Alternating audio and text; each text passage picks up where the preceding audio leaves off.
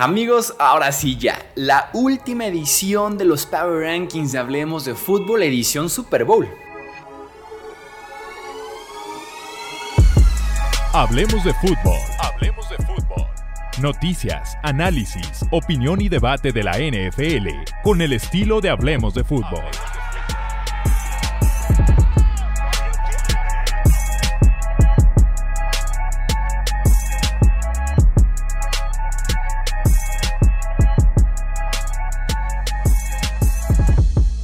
Amigos? ¿Cómo están? Bienvenidos a una edición más del podcast Hablemos de Fútbol. Yo soy Jesús Sánchez, eso sí, ya edición final. Ya no hay más Power Rankings, o tal vez hagamos Power Rankings, pero ya sería de agencia libre, de draft, o sea, ya, ya, contaría como el próximo año, nuevo año calendario de la NFL. Ah, hagamos Power Rankings con los cuatro equipos que jugaron esta final de conferencia, tanto en la americana como en la nacional. Power Rankings, pues muy cortos, obviamente. En el lugar número 4 pondremos a los San Francisco 49ers. Qué lástima, ¿no? Qué lástima que nos quedamos sin ese partidazo que pintaba el Niners en contra de los Eagles. Eh, dos ultra megapotencias de la temporada regular de la NFL con buenos partidos en postemporada. Qué lástima que nos quedamos sin ese gran partido por el tema de las lesiones. Obviamente perder a Brock Purdy en ese momento se sentía que el partido se había terminado. Con todo eso San Francisco dio pelea, dio batalla, empató el marcador, estuvo en el segundo cuarto casi muy cerca al medio tiempo con el marcador todavía 7-7, lo cual te dice muchísimo de ese staff de cocheo y el resto que había de talento en ese roster tan completo de San Francisco. Pero qué lástima, qué lástima que nos quedamos en ese sentido sin eh, el partido como tal. Un partido 100 contra 100, o sea, real. Aún así, San Francisco aparece aquí en el lugar número 4 porque se vienen un montón de dudas para este offseason de San Francisco. Dimico Ryans tiene pinta de que va a ser ya head coach de los Houston Texans. El coordinador defensivo que, bueno, lideró y coordinó justamente a esta defensiva que fue la número uno, que fue la mejor de toda la NFL en la temporada 2022. Eh, y el tema de los quarterbacks. ¿Qué situación tan complicada le espera a San Francisco con los quarterbacks? Brock Purdy se confirma que se desgarró, se rompió el ligamento colateral del codo. Eh, lo más probable es que requiere de cirugía y que va a estar fuera mínimo seis meses.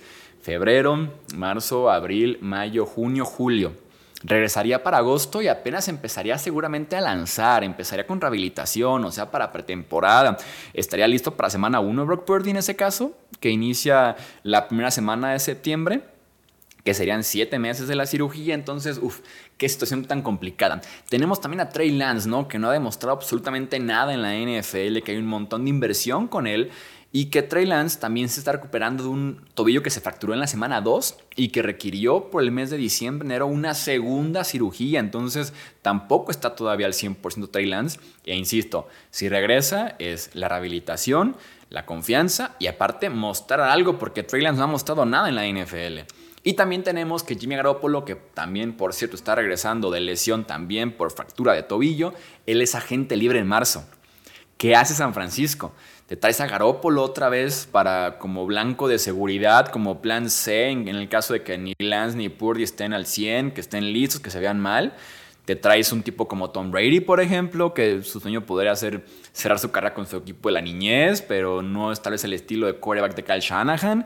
Eh, confías en Lance y Purdy, aunque no tengas quarterbacks sanos durante el off-season, eh, que los dos vengan de cirugía. Entonces, qué tema tan complicado y por eso tenemos a los Niners en el lugar número 4. En el lugar número 3 pondremos a los Cincinnati Bengals. Eh, se quedaron un par de jugadas, tal vez de estar ellos otra vez en el Super Bowl. Tuvieron dos chances de ganarlo cuando estaban en el partido 2020 eh, y no aprovecharon ninguna de las opciones. Deja la sensación agridulce otra vez con Cincinnati porque otra vez pierden, otra vez se quedan en la orillita por su línea ofensiva.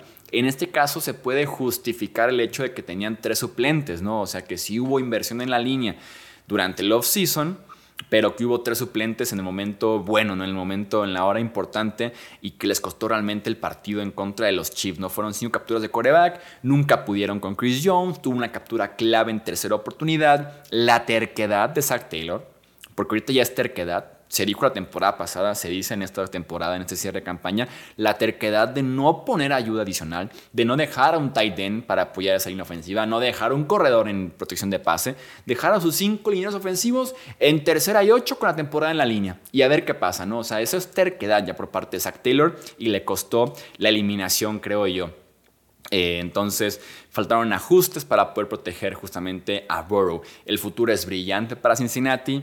Ojo porque este offseason los Bengals ya pueden empezar a negociar con Joe Burrow. Le queda todavía dos temporadas más de contrato, pero con el nivel que tiene y con los precios que están en la posición de coreback, nunca está de más empezar a negociar, aunque sea intercambiar opiniones, intercambiar propuestas, checar tu saldo en tu cuenta de banco, ver qué más puedes vender, qué puedes adquirir, qué puedes eh, hipotecar para poder pagarle a Burrow. No está de más empezar desde este off-season a comprometerte con Burrow y tal vez ver la opción de T. Higgins porque le queda solamente la próxima campaña de contrato.